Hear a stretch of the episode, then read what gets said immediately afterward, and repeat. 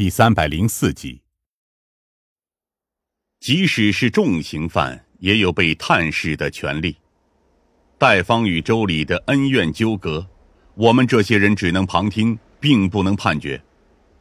戴方告诉我们，流浪的生活孤寂且漫长，周礼只能在一些无人区里行动。以前还会有那辆改装车限制行动。现在他孤身一人，想做什么倒是方便了很多。无人区。嗯，是。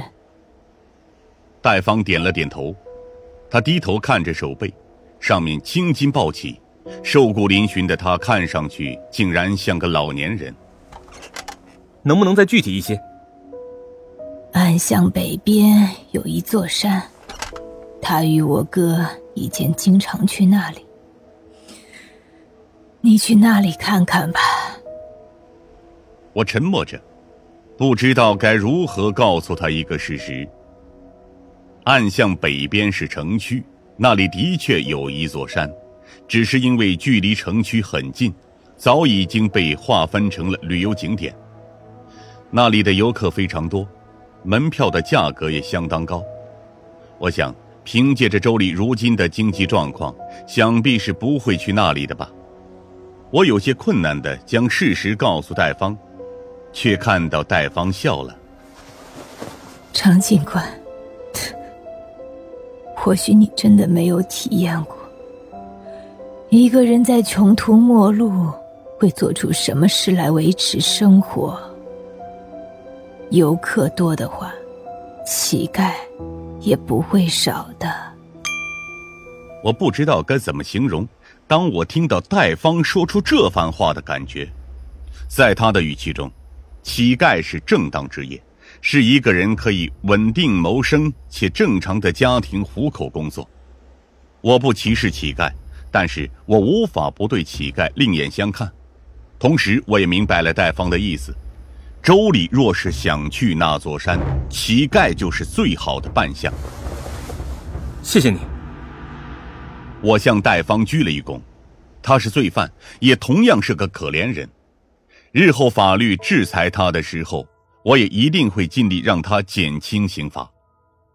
我打算第二天一早就与疯子出发，去往那座名为无形山的景区。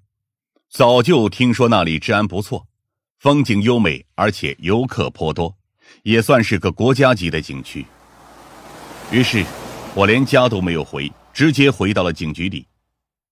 这奇怪的是，我今晚住在警局里一夜，居然无梦。想起在家时接二连三的梦境，我只想感叹一句：这鬼都欺软怕硬啊！早上醒来时，疯子也刚刚踏出门，他骂我做人不厚道，大半夜居然给他透露那么重要的消息，以至于他一晚上也没有睡好。我与他一同来到五行山，的确，这里的人非常多。各种商贩和游客们将门口挤了个严严实实。国内的人就是这样，总是喜欢凑热闹。我环顾了一下四周，正如戴方所说，这里除了衣冠楚楚的游客们之外，还有着不少乞丐。金老先生说的非常对，乞丐遍布大江南北，在没有网络的时代，乞丐算是非常厉害的通讯人物。只要有人，他们就在那里，不远不近。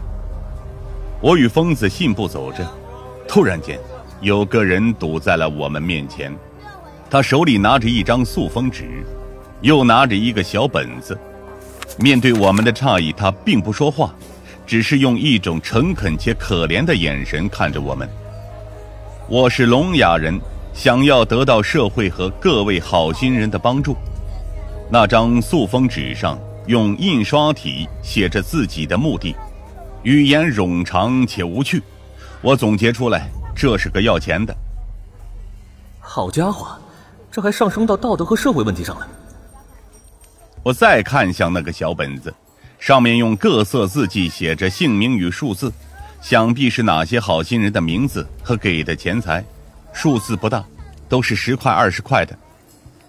那位聋哑人身材并不算高大。四肢健全，面庞白净，那双手看上去倒是比我还要白净细腻，哎，朋友，我没带钱，能用微信吗？疯子说道。我正要提醒他不要上当，却看到那位聋哑人正在忙不迭的向我们展示胸口的二维码。我愣住了，周围有人目睹，扑哧一声笑了出来。那位聋哑人知道自己露馅了，冲我们脚下吐了口口水后扬长而去。我无奈至极，只能抬脚离开。与众多旅游景点一样，这里除了大片大片黑压压的人头外，几乎没有什么特色。我们这样做无异于大海捞针，单凭着我们两人，就算是周礼站在面前也不一定认识。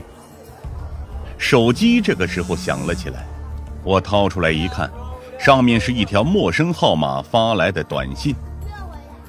你把我的灵牌带到哪里去了？短短一句话，却让我毛骨悚然。若不是我知道戴峰真的已经死了，这样的措辞，怕是会让我觉得这是来索命的。你是谁？我迅速的回了短信，等了许久也没有等到回信。我又将短信的号码拨通，听筒中传来的声音格外机械。我将手机短信的内容拿给疯子看。疯子皱了皱眉，随即又递给了我。又来了一条新短信。吴兴山好玩吗？我迅速的环顾四周，却并没有发现什么。这被人监视的感觉顿时油然而生。我将手揣回了兜里。我们又被跟踪了。